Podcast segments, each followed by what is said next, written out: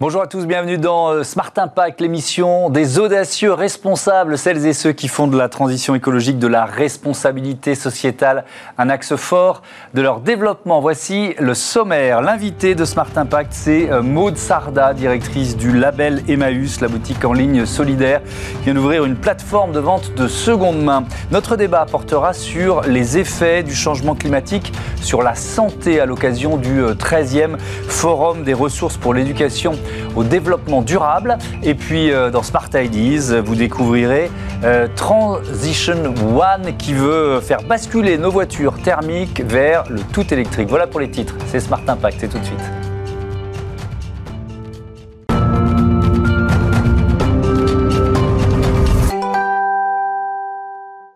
Comment Emmaüs résiste-t-elle à la concurrence des plateformes de e-commerce, plateformes de vente de seconde main? C'est ce qu'on va voir tout de suite avec euh, mon invité qui est avec nous en visioconférence. Bonjour euh, Maud Sarda, vous êtes donc la directrice du euh, label Emmaüs. Est-ce que vous pouvez déjà décrire ce que c'est le label Emmaüs? Alors, Label Emmaüs, c'est une coopérative qui porte euh, plusieurs projets.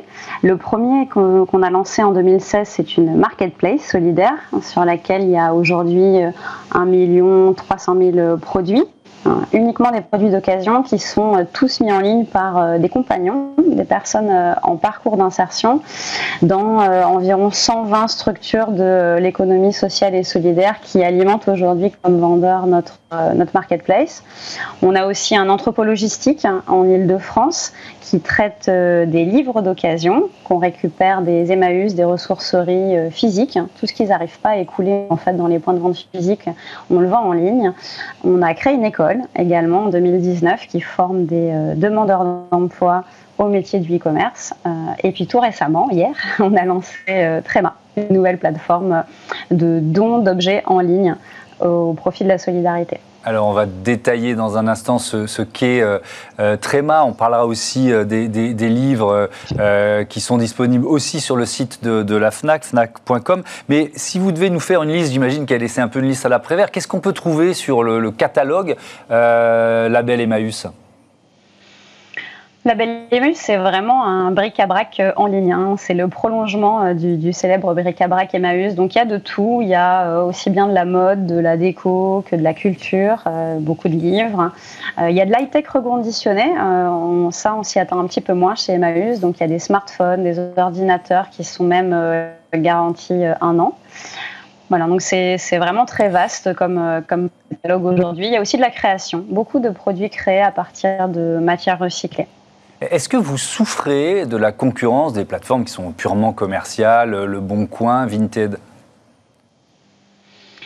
Alors, Emmaüs, c'est euh, voilà, un mouvement qui s'inscrit euh, dans le paysage français depuis 70 ans. On a euh, un maillage assez impressionnant. Il y a 450 points de vente partout en France. Donc on continue à avoir une activité soutenue, d'autant plus que la seconde main, c'est une tendance de fond en termes de, de consommation. Donc on en bénéficie forcément. En revanche, depuis euh, une bonne dizaine d'années maintenant, on constate une vraie baisse dans la qualité des dons euh, qui nous sont faits.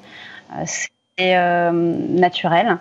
Aujourd'hui, il y a des plateformes, effectivement, vous les avez citées, de vente entre particuliers qui rendent très simple l'acte de, vente de, produits et le réflexe de donner euh, peut disparaître. C'est pourquoi on, réagit.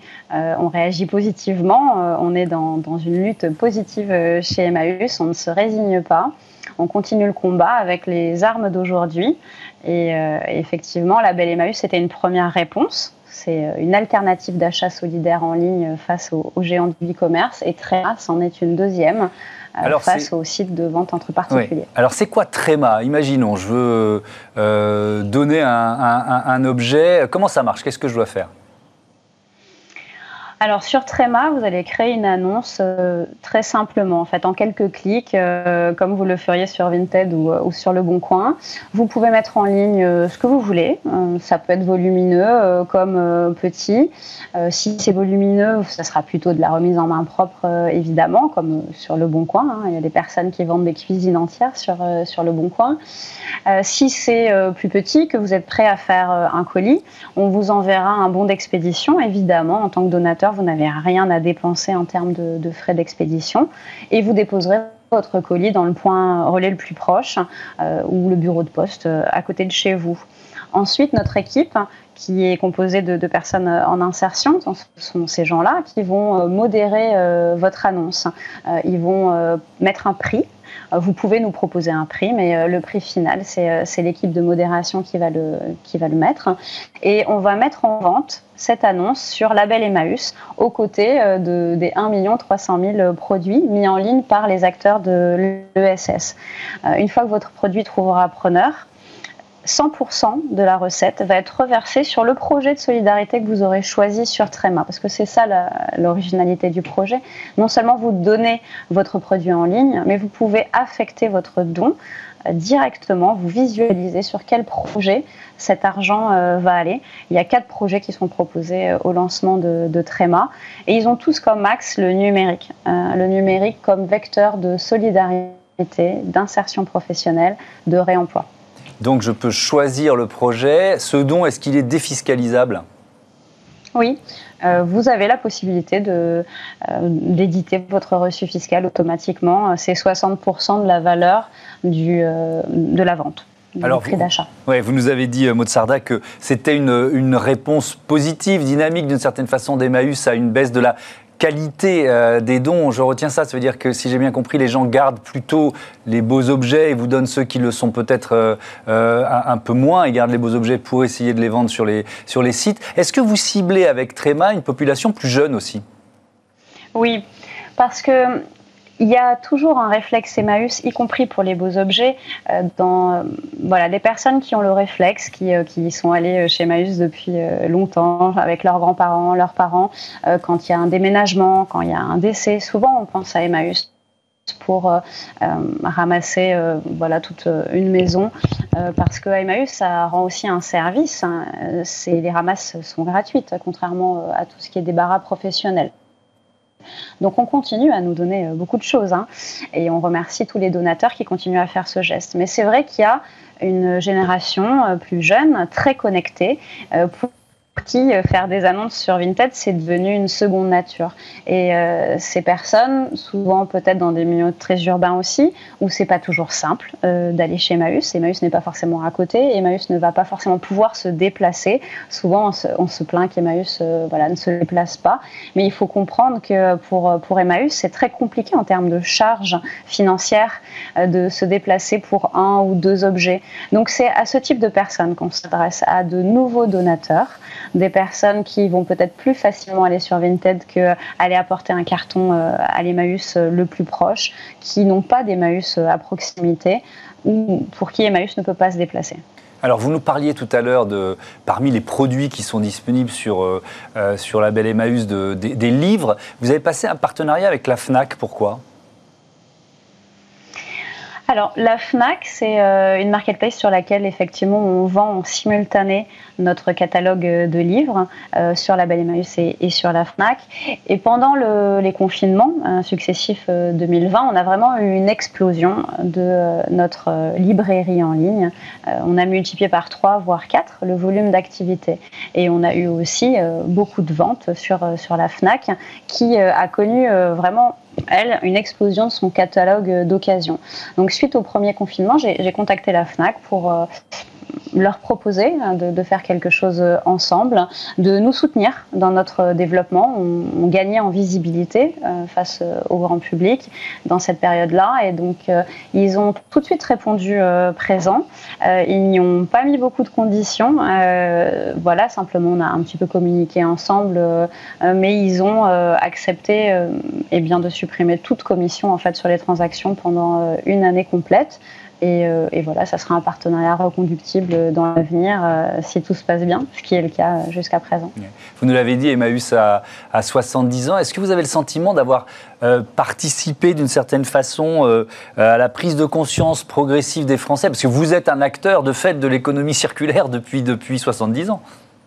Tout à fait, bah oui. L'abbé Pierre euh, et les compagnons ont inventé euh, l'économie circulaire il y a 70 ans, bien avant que ce terme n'apparaisse. Finalement, Euh, Emmaüs, on dit souvent que c'est une vieille, dame qui euh, est très moderne. Euh, et je ne pense pas que ce soit la belle Emmaüs qui finalement donne cette image moderne. Nous, on est un prolongement en ligne, on utilise les outils d'aujourd'hui. Mais la belle Emmaüs, ce n'est que le prolongement du bric-à-brac en ligne. Tréma, ce n'est que le prolongement du dépôt Emmaüs en ligne. Et on le fait avec les personnes qui sont accueillies chez Emmaüs. Ce sont vraiment les compagnons qui au jour le jour, mettent en ligne les produits, font les colis, ils le font très très bien.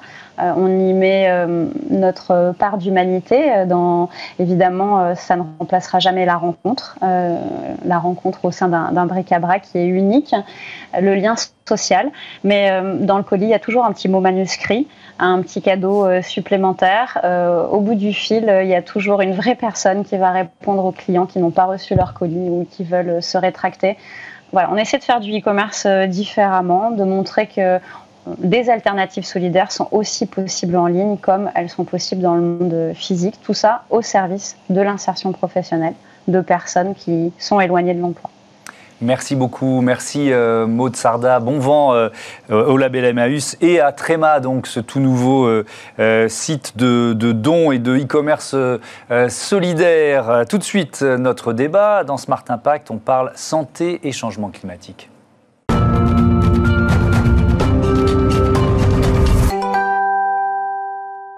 Quels sont les effets du changement climatique sur la santé? C'est le thème de notre euh, débat avec euh, le professeur Robert Barouki. Bonjour, bienvenue. Vous êtes professeur à, à l'INSERM et puis avec nous euh, en visioconférence Karine Durand, spécialiste du lien climat-santé. Bonjour et bienvenue. Vous m'entendez bien? Je vous entends très bien. Ça m'a l'air bon. Bienvenue à vous aussi. Euh, est-ce que, je vais poser la question générale pour commencer, professeur Barouki, est-ce que la hausse mondiale des températures commence déjà à avoir des conséquences sanitaires? Est-ce qu'on a pu modéliser, euh, analyser ça? Oui, et depuis quelques années déjà, on connaît tous le, la problématique des, canicules. Donc, mmh. euh, on a eu quand même des, plusieurs canicules de, dans les, les, 20 dernières années. la température moyenne est, de, de, ces dernières 20 années donc, était beaucoup plus élevée que tout ce qu'il y avait auparavant. Donc, on, a, on a déjà des, impacts sanitaires qui sont euh, extrêmement clairs avec les canicules.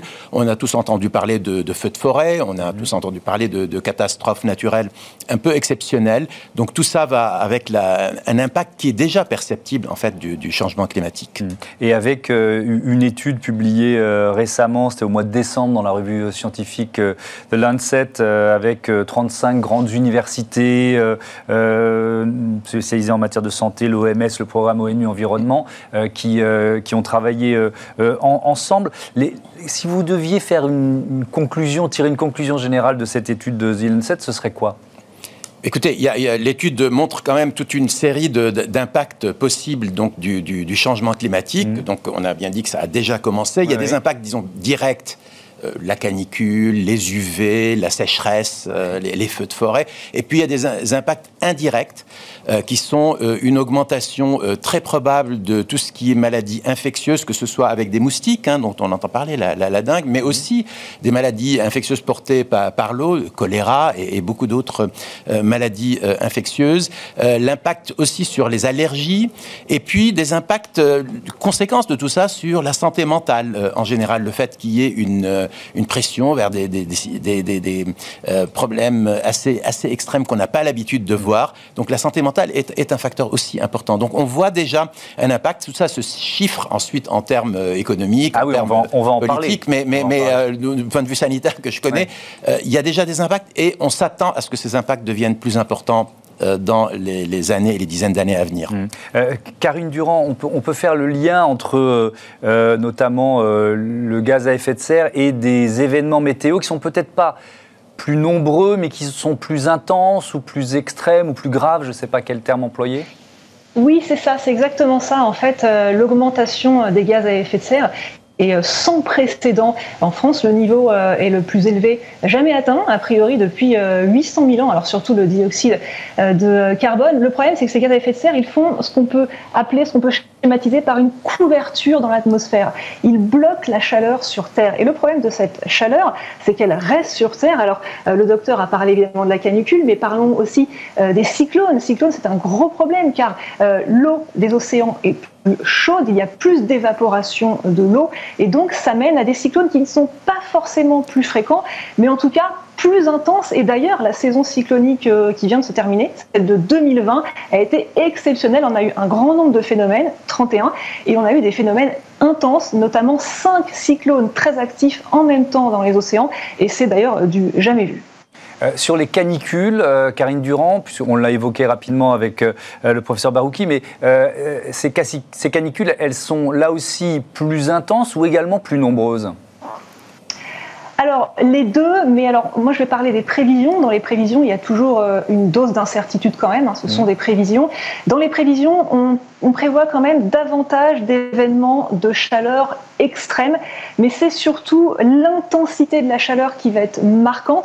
La question qu'il faut se poser en fait en ce qui concerne le changement climatique, c'est vraiment est-ce qu'il y a de plus en plus d'événements d'une part, et est-ce qu'il y a des événements plus intenses? A priori, de plus en plus d'événements, on n'en est pas encore certain, mais des événements plus des pics de chaleur plus intenses, ça oui c'est le cas à l'heure actuelle, et malheureusement le GIEC, qui est l'organisation qui étudie le changement climatique, eh bien prévoit pour les années à venir à nouveau des pics de chaleur de plus en plus intenses. Robert Baouki, cet impact sanitaire du, changement, du réchauffement climatique, il est, ça semble une évidence, mais forcément euh, plus important dans les pays pauvres. Plus les pays sont pauvres, plus les populations sont pauvres, plus elles sont frappées c'est une réalité un peu, un peu générale. Tous les mm. problèmes environnementaux sont souvent euh, plus difficiles quand on a déjà à la base des, problèmes.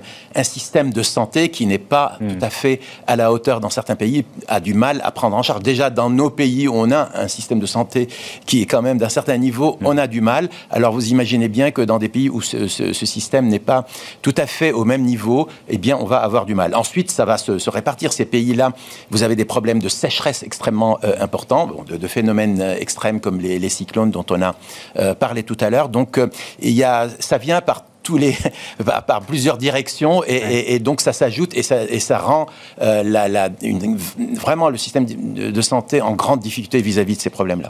Est-ce que le, le, coût de ces catastrophes sanitaires est lié au réchauffement? Est-ce qu'il a été là aussi modélisé? Est-ce qu'il est possible d'estimer le coût de ces catastrophes?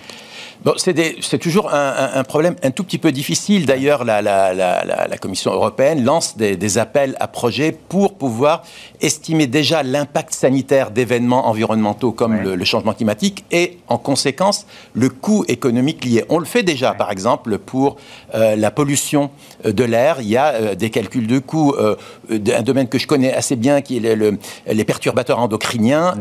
On, on calcule, on estime l'impact sanitaire et à partir de là, Merci euh, en monétisant un peu ces, impacts, on arrive à dire c'est 150 euh, milliards euh, par an pour l'Union européenne, l'impact des, des, Et on voit bien l'importance de cette modélisation, parce que ça permet derrière de prendre des, décisions économiques, de mutation économique. On en parle tous les jours dans, cette émission. Et puis ça parle à beaucoup plus de, de, monde. Et en fait, c'est en fait le coût de, ça donne une idée du coût de l'inaction. Si on ne fait rien, parce qu'on peut dire on fait rien, et, mm. et puis qu'est-ce qu'il va y avoir?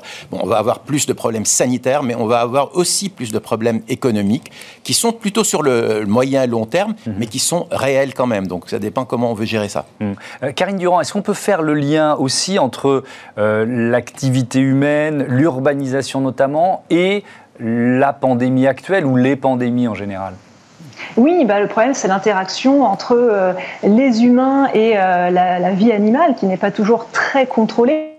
Euh, c'est un, gros problème, effectivement, la destruction de la biodiversité, les interactions humains-animaux. Euh, d'ailleurs, à ce sujet, alors là, euh, en dehors de la pandémie, il y a la maladie de Lyme qui explose dans certains coins. La maladie de Lyme, je rappelle, c'est une maladie qui est liée aux piqûres de tiques. Mhm. La maladie de Lyme, elle provient de l'interaction humain sur le même territoire que les cervidés, mais aussi de l'élévation des températures et de l'humidité. Et cette maladie de Lyme, eh bien, elle explose en France, mais aussi dans des pays froids, des zones froides comme le Québec, comme les montagnes rocheuses également. On n'en avait pas avant et maintenant on en a en plein hiver parce qu'il ne gèle pas assez fort, pas assez euh, longtemps. Et en ce qui concerne euh, les pandémies, d'ailleurs, je voudrais rajouter quelque chose. Euh, New York a été très très inquiète hein, au sujet de la pandémie de coronavirus au cours de la saison, derrière la saison cyclonique. Et la ville de New York, pour se protéger, pour se préparer Elle a même créé un plan spécial coronavirus et cyclone qui associe les deux parce que la ville avait peur en fait qu'un cyclone eh bien, inonde la ville.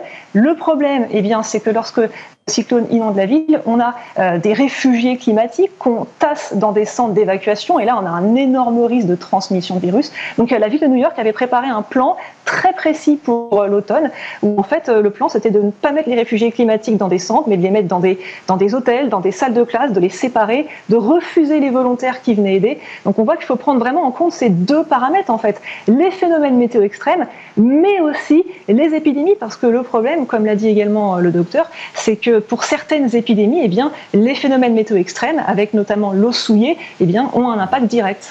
Euh, Robert Baouki, l'espace naturel de milliers d'espèces se restreint, c'est n'est pas sans conséquences sanitaires. Bien entendu, bien entendu, la déforestation hmm. est, à tous les niveaux. Hein. Enfin, il y a des, il y a certaines euh, évolutions qui sont euh, néfastes à, plus d'un titre. Euh, par exemple, ça augmente le contact entre les animaux et euh, les populations humaines d'une part, mais c'est aussi moins de captation de CO2, etc. Donc on, joue parfois dans certaines, euh, dans certaines situations, on perd à tous les niveaux. Mais c'est la double ou la triple peine. Voilà, mais à l'inverse, il y a aussi des, mesures qui font qu'on gagne à plusieurs niveaux. Si vous dites aux gens, par exemple, on est dans une ville, vous hmm. dites aux gens, faites du vélo, marchez, plutôt que de prendre la, voiture, hmm. vous gagnez parce que l'exercice physique, au fond, il n'y a rien de mieux. Dans beaucoup de pathologies, l'exercice physique a un rôle très positif. Et d'un autre côté, vous faites moins de hmm. pollution de l'air, moins de CO2, etc. Donc vous gagnez là à, plusieurs niveaux. Donc il faut aussi trouver les co-bénéfices quelquefois de certaines Bien sûr, et avoir un discours qui, soit euh, parfois optimiste et, positif. Et, évidemment, euh, on, tient, on tient ce type de discours dans, euh, dans Smart Impact. L'éducation, si je, si je rebondis, c'est un levier de transformation. Oui, parce que euh, il y a des décisions qu'on prend à l'échelle internationale, il y a mm. des décisions qu'on prend à l'échelle nationale, mais il y a aussi tout ce qu'on fait localement, et on le voit dans la, dans la pandémie aussi. Il y, a, il, y a, plusieurs niveaux, et tout compte. Et, et dans le, la problématique environnementale en général, climatique euh, en particulier, euh, ce que nous faisons, nous, tous les jours, compte. Ça compte à chaque fois un peu, mais en multipliant, mm. finalement, ça fait quelque chose. En plus, bien sûr, ça, n'empêche pas qu'il y ait des décisions de, santé publique et de décisions publiques à prendre, bien entendu. Merci beaucoup, merci à tous les deux. À, bientôt euh, sur Bismat. Merci également euh, à Karine Durand. À bientôt. On va passer tout de suite à notre dernière rubrique, c'est Smart Ideas. C'est une start-up euh, mise en avant. on prend le volant d'une voiture électrique. Smart Ideas avec BNP Paribas Découvrez des entreprises à impact positif.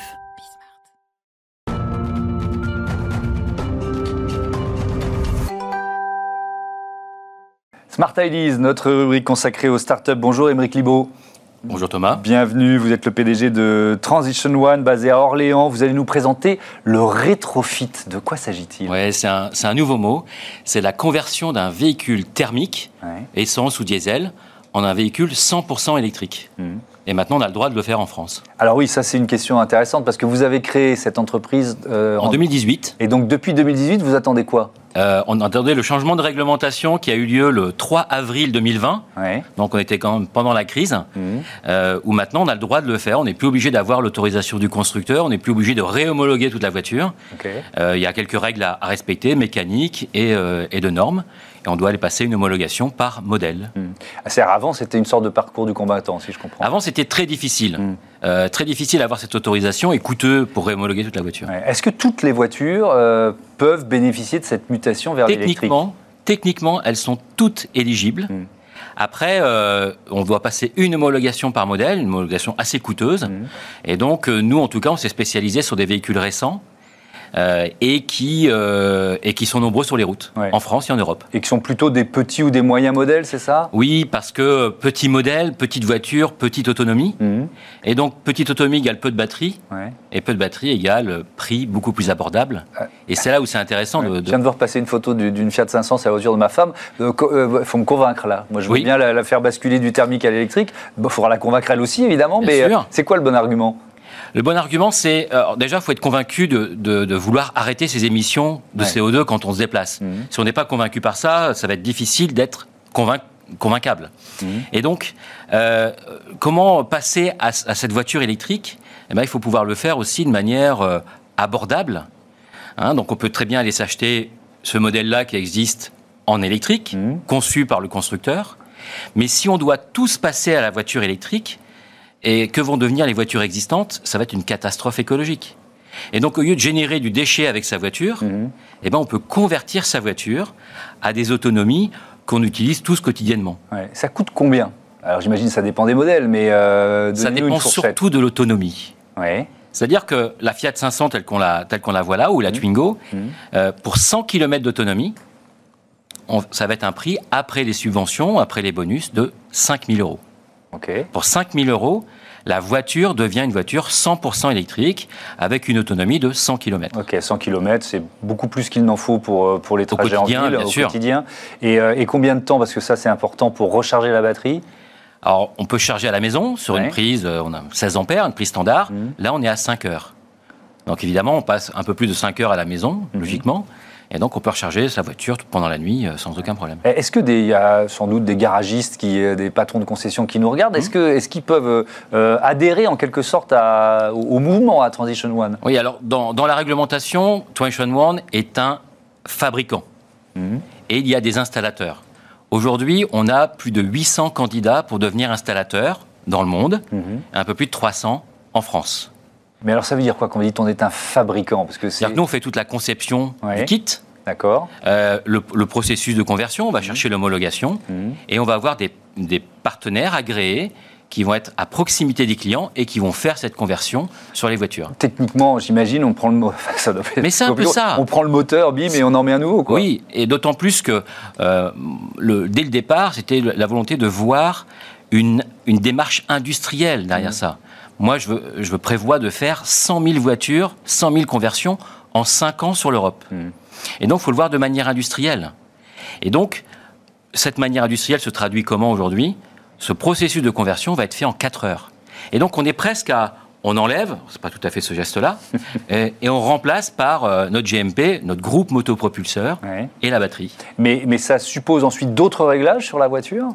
Non, non, non, euh, ni d'autres interventions administratives. Il n'y a pas de euh, pour, pour, ces professionnels automobiles qui connaissent la RTI, la réception à titre isolé. Mhm. Non, nous on a obtenu l'homologation en amont. Et toutes les voitures qu'on va faire qui respectent le protocole vont être converties et, réimmatriculées. Pour conclure, on peut dire que vous prolongez aussi la vie des voitures. Alors c'est vraiment une prolongation. Il y en a qui parlent d'une seconde vie. Bon, c'est le même usage, donc mhm. c'est une nouvelle jeunesse. Euh, on amène une nouvelle jeunesse à la voiture et surtout on est dans un contexte d'économie circulaire. On ne va pas générer de nouveaux déchets. Mhm. Euh, tout ce qu'on va pouvoir extraire va être recyclé au maximum. Effectivement, et vous l'avez dit, mais la voiture thermique sera euh, interdite en 2040. Qu'est-ce qu'on va en faire? Eh ben, C'est une solution avec le rétrofit. Merci beaucoup, très vite. Et c'est une tonne de CO2 pour 10 000 km. Eh ben Mesurons tous notre impact que l'on peut avoir. On peut avoir ça en tête. Merci beaucoup. Euh, merci Émeric Libaud. À bientôt sur, euh, sur Bismart. Voilà, c'est la fin de cette émission. C'est passé vite. C'est bon signe. On se retrouve demain à 9h, midi, 20h30 sur Bismart. Salut.